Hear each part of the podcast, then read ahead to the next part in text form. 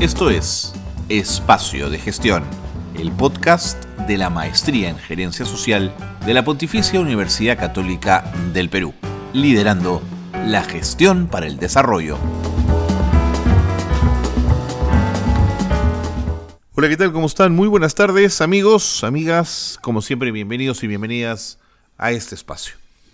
A Espacio de Gestión, el podcast del programa de radio de la Maestría en Gerencia Social de la Pontificia Universidad Católica del Perú.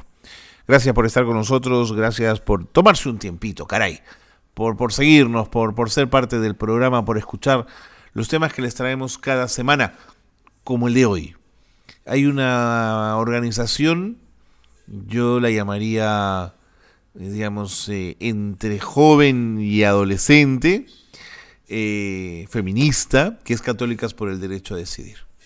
Es una organización que apostó por la defensa del feminismo en el espacio del discurso de la fe católica, buscando además derechos como la laicidad, espacios como el reconocimiento a las mujeres dentro de la iglesia, eh, el que puedan hacer uso de, de métodos anticonceptivos sin ser señaladas por parte de la propia organización eclesiástica de la que ellas son parte y no desean alejarse.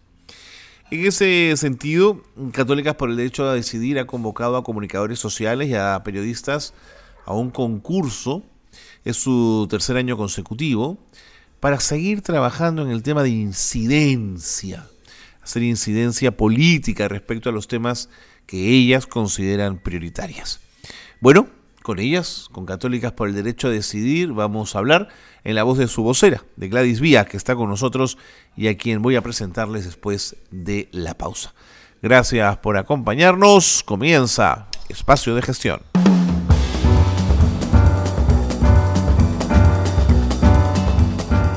Y creo no equivocarme si cuando menciono a Católicas por el Derecho a Decidir, Estoy hablando de una de las organizaciones feministas quizás más jóvenes, pero que ha crecido muchísimo en los últimos años y que ha generado y se ha colocado como parte del debate necesario en nuestro país sobre los temas que tienen que ver con el feminismo y la fe, que es sin duda una vertiente eh, no solo apasionante en lo académico, sino también generadora de debate, de confrontación, lamentablemente de confrontación, y, creo que hay que escucharlas, creo que hay que valorarlas, y por eso es que me he animado a llamar a Gladys Vía en el programa de hoy para hablar un poquito de cómo va Católicas por el Derecho a Decidir y un concurso al que han convocado que ya está en su etapa final y del que quiero hablar con ella. ¿Cómo estás Gladys? Bienvenida, qué gusto tenerte aquí.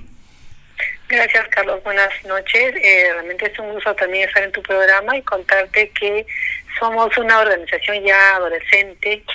Estamos con 12 años de trabajo institucional y nuestras acciones están orientadas hacia el respeto y la libertad de conciencia y sobre todo el derecho a decidir de las personas, ¿no?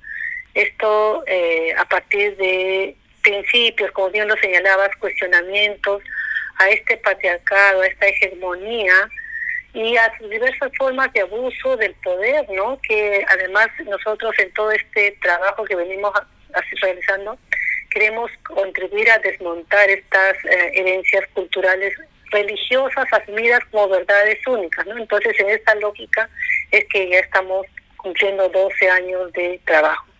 Y como bien lo señalas, nosotras estamos estamos realizando ya en, eh, en su, este tercera, en un tercer año consecutivo un concurso tiene que ver con reportajes eh, periodísticos que ha, sido eh, dirigido hacia estudiantes de comunicación social y periodismo, hacia profesionales de la ciencia de comunicación, hacia gremios y organizaciones de periodistas ante, nacionales, eh, subnacionales y si hay de alcance eh, regional también, ¿no?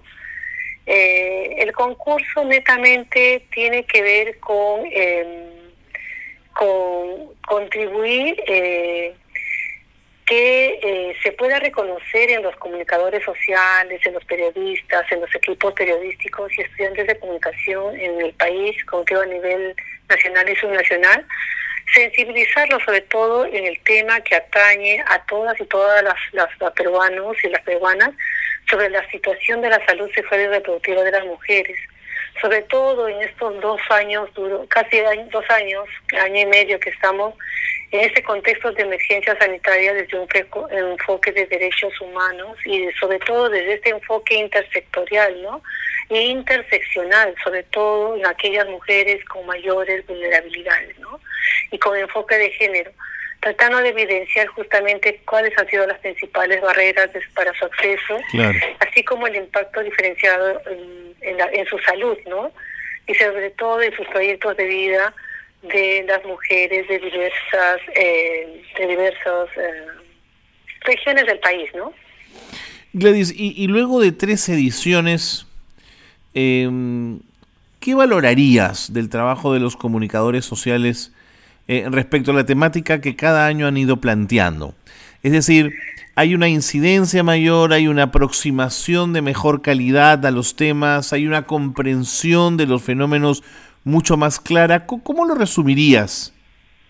Yo creo que se ha contribuido en sensibilizar, eh, en manejar la, los reportajes y las noticias, sobre todo en este grupo de, personas, de profesionales y, estudiantes, a tener un enfoque más fino, del, eh, a tener una sensibilización y un trabajo más fino con el enfoque de género, ¿no? Sobre todo en lo que se atañe a la salud sexual y reproductiva, ¿no? Eh, se, están abordando, por ejemplo, temáticas de violencia obstétrica, de violencia eh, hacia las mujeres, eh, se está evidenciando el trabajo en las regiones donde inclusive se está logrando que se pueda comunicar a través de diversos de, de, nuestras diversas lenguas no nativas.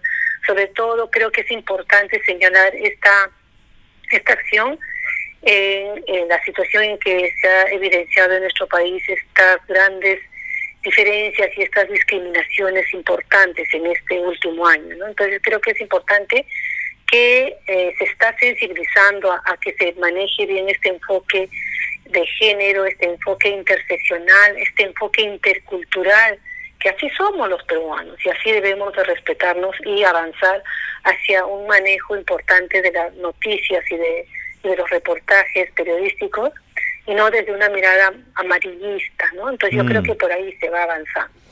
Los participantes, eh, a partir de cierto prejuicio, pensaría uno, deben ser en su mayoría mujeres, pero no quiero equivocarme. Gladys, cómo se divide la participación entre hombres y mujeres en esta propuesta de Católicas por el Derecho a Decidir?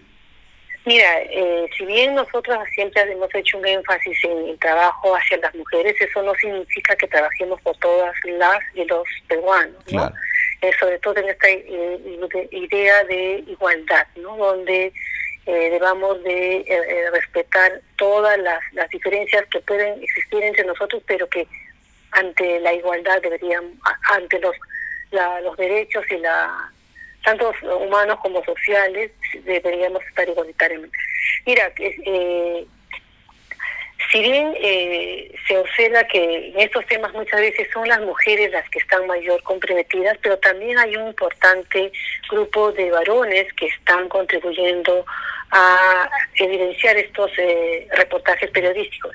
Y eso significa también visibilizar estas masculinidades heterogéneas, estas masculinidades mm. alternativas, donde definitivamente eh, están eh, preocupados por la situación de las mujeres, sobre todo en un país donde las niñas, por ejemplo, son vulneradas sexualmente y donde muchas de ellas son forzadas a, maternidades tempranas, ¿no? Entonces yo creo que vamos caminando hacia un eh, una se está evidenciando cada vez más que también los varones están abordando estos temas con seriedad y con eh, sensibilidad, sobre todo en el de eh, contribuir a, a, poder, a disminuir sobre todo estas eh, violencias que se dan hacia las mujeres, ¿no? Claro.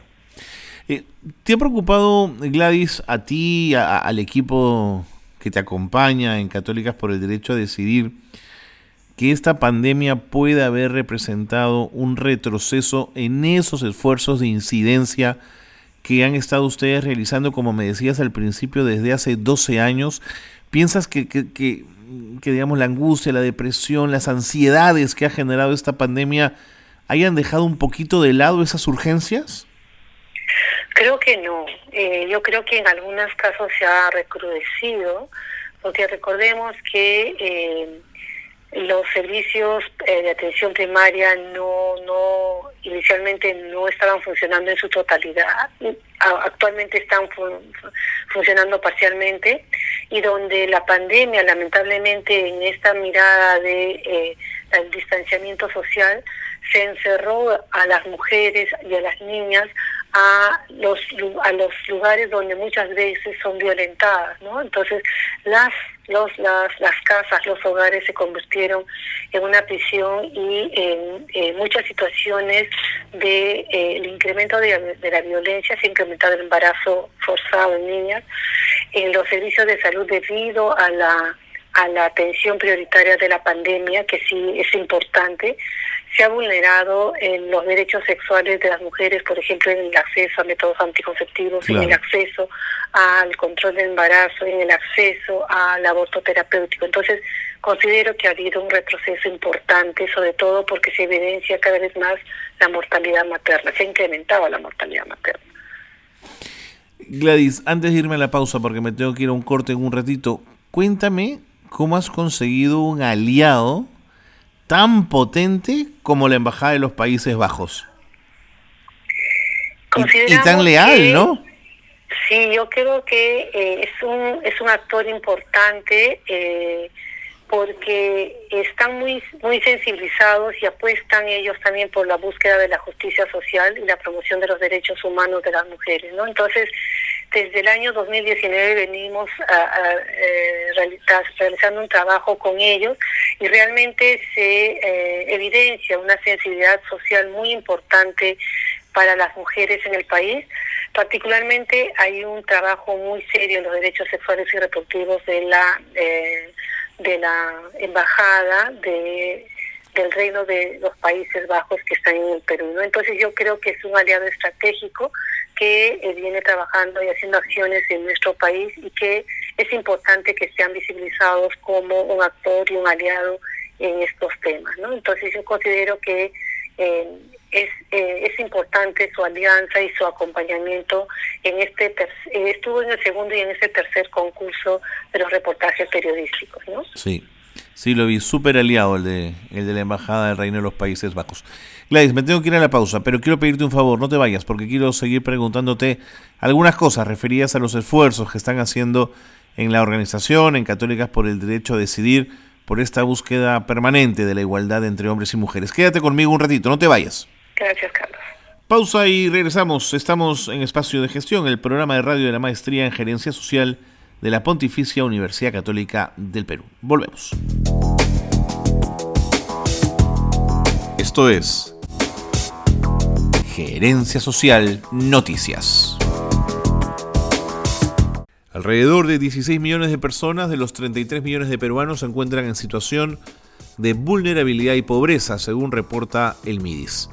Nuestro propósito es poder impulsar el mapeo de la pobreza y poder llegar a a más de 16 millones de peruanos que se encuentran en vulnerabilidad de pobreza y pobreza extrema, dijo la ministra ante la Comisión de Inclusión Social y Personas con Discapacidad del Congreso.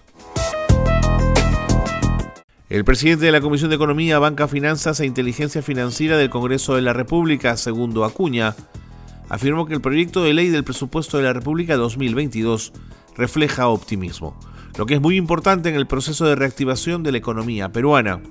Es un presupuesto realmente optimista y muy enfocado en sectores claves como la salud, educación y economía, señaló.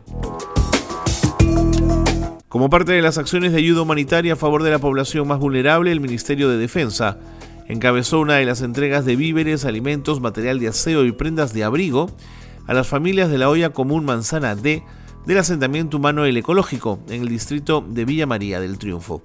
La actividad se desarrolló con el apoyo de la ONG Ángeles Unidos en Acción. la misión cristiana Camino de Vida y la empresa Inversiones Rubín. La congresista Patricia Chirinos de Avanza País acusó al primer ministro Guido Bellido de haberla agredido verbalmente con expresiones sexistas. Tras ello, la titular de Desarrollo e Inclusión Social, Dina Boluarte, se pronunció al respecto señalando que rechazaba toda forma de agresión y que normalizar la violencia es deplorable e inaceptable. Mi solidaridad con todas las mujeres víctimas de agresiones físicas y psicológicas. Hasta aquí las noticias de gerencia social que marcan la actualidad. Qué bueno que están con nosotros, qué bueno que no se han ido porque estoy conversando con una mujer a la que conozco hace varios años y la creo muy valiente, además muy coherente.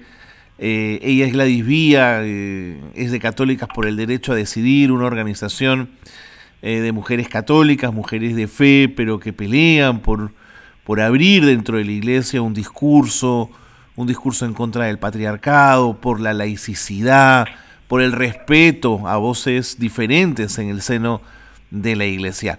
Eh, ¿cómo, ¿Cómo has visto, Gladys, mm, ya un poquito abriendo la cancha a los temas que trabajan en Católicas por el derecho a decidir, este proceso electoral que estuvo tan cargado de agravios, de disonancias, de enfrentamientos, muchas de ellas con una carga machista muy fuerte, y, y, y, y, el, y el Perú de hoy, ¿qué, ¿qué lectura tienes, Gladys? Definitivamente creo que eh, en estos en este bicentenario se ha evidenciado justamente esos 200 años que nos ha dejado ese colonialismo, ¿no? Entonces, eh, no visibilizamos que somos diversos, heterogéneos y que en esa diversidad y en esa heterogeneidad hay una riqueza en el poder eh, empezar a, reconocernos y a respetarnos. Eh, eh, creo que eso es importante, ¿no? A no discriminarnos. Creo que siempre todo lo que es diferente al hombre blanco, citadino, causa temor y causa eh, lo que ha sucedido, ¿no? Entonces, creo que es importante, a, no yo no creo una tolerancia, yo creo el respeto que debemos de marcar hacia todas las personas y con mayor énfasis siempre vamos a hacer un, un, un trabajo y un llamado muy especial hacia las mujeres, sobre todo también mirando el contexto en el que justamente señalabas estas eh, discursos machistas y estas prácticas machistas y, y, lo que acaba de acontecer con Así una es. congresista, ¿no? Entonces creo que es importante reconocer que eh, nunca se puede bromear con con situaciones de la violencia hacia las mujeres, ¿no? Sobre todo en esta en esta mirada todavía de tratar de incorporar la paridad de las mujeres en los procesos políticos, creo que es importante señalar que debe haber una buena investigación a las situaciones de acoso político hacia las mujeres. Entonces yo creo que tenemos que empezar a caminar hacia esos, hacia esos mm pudiendo o no pudiendo gustarnos la congresista, digamos, la discusión no está ahí, ¿no es cierto? No está ahí, justamente, no está ahí, o sea, porque eh, eh, creo que es evidente que eh, hay situaciones donde el hecho muchas veces de ser mujeres no es que eh, determine que estén a favor del, de los derechos de las mujeres, no sobre todo en temas muy controversiales como es el derecho a decidir de las mujeres, pero eso no significa que no respetemos y que de alguna manera tomemos a broma eh, la violencia que eh, se da eh, en el país, sobre todo la violencia basada en género, ¿no? Y ahí tenemos, por ejemplo, hacia las niñas, hacia las mujeres, a las mujeres campesinas, indígenas, afrodescendientes, las mujeres trans, o sea, tenemos que aprender a reconocernos en esa diversidad, ¿no? Y a respetarnos. Y en ese contexto, eh, ¿valoras los esfuerzos que desde el, desde el Ministerio de la Mujer se están haciendo por abrir brechas en un contexto complejo como el que estamos viviendo?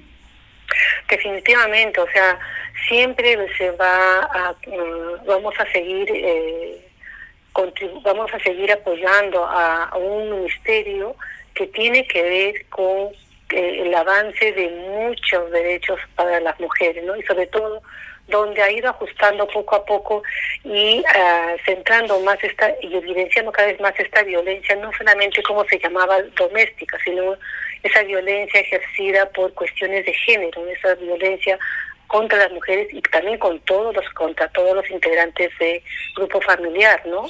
Entonces creo que es importante que siga en esa en esa tarea el Ministerio de la Mujer y de Poblaciones Vulnerables porque hay todavía un trabajo enorme que realizar en, eh, en la violencia, en la protección hacia las defensoras de los derechos humanos, en la protección de todas las diversidades, no solamente de las mujeres, sino de todas las poblaciones vulnerables. ¿no? Mm. Entonces yo creo que es importante seguir apoyando hacia el Ministerio de la Mujer. De acuerdo. Y, y te lo preguntaba además porque la, la actual ministra de la Mujer fue muy cuestionada en la medida en que asumía un cargo eh, en el contexto de un gobierno que había ya, mm, por lo menos, hecho alguna manifestación machista eh, deplorable, si quieres.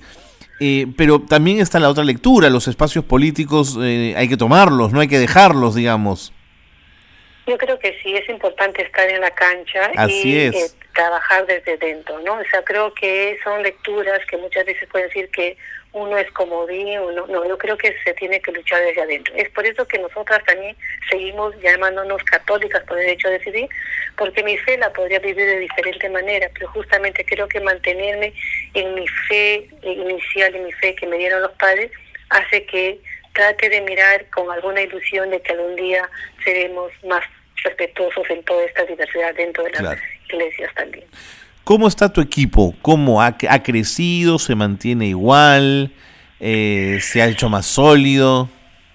Creo que tenemos ya un equipo bastante eh, sólido. Somos un grupo eh, pequeño, inclusive dentro de las asociadas se ha crecido. tenemos ahora un mayor número de asociadas el grupo que ejecuta el, quehacer de la institución seguimos siendo eh, un grupo pequeño, pero también hay voluntarias, que justamente son esas jóvenes católicas que mm. al inicio eh, no encontraban espacio, porque justamente muchas veces se define con algunos em, criterios el feminismo, ¿no? Entonces creo que en estas diversidades también de ser feministas, es que justamente muchas de ellas se han encontrado con su fe, y se han encontrado con que no son cuestionadas, ¿no? que al contrario, no está loco ni es eh, cuestión de que no sé, eh, profesar una fe y ser feminista no es no es divergente, porque mi fe no compite con mis derechos.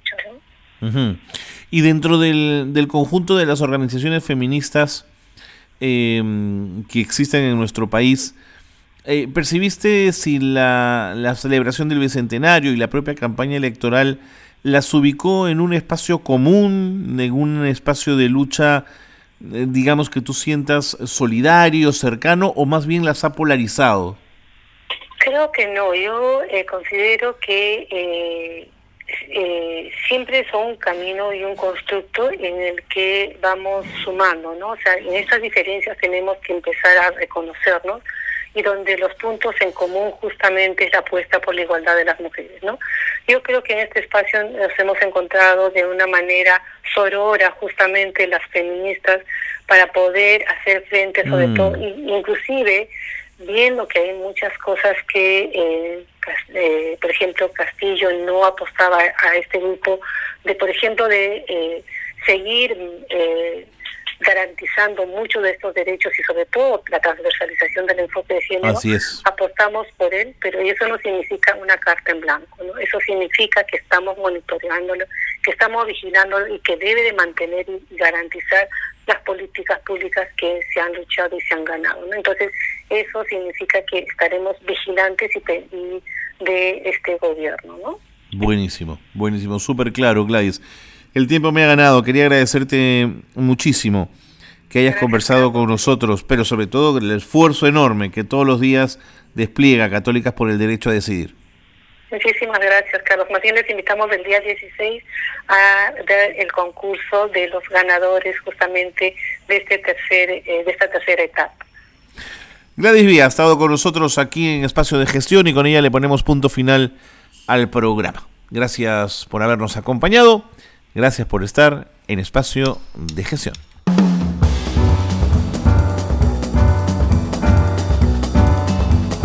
Hasta aquí una nueva edición de Espacio de Gestión, la gerencia social liderando la gestión para el desarrollo.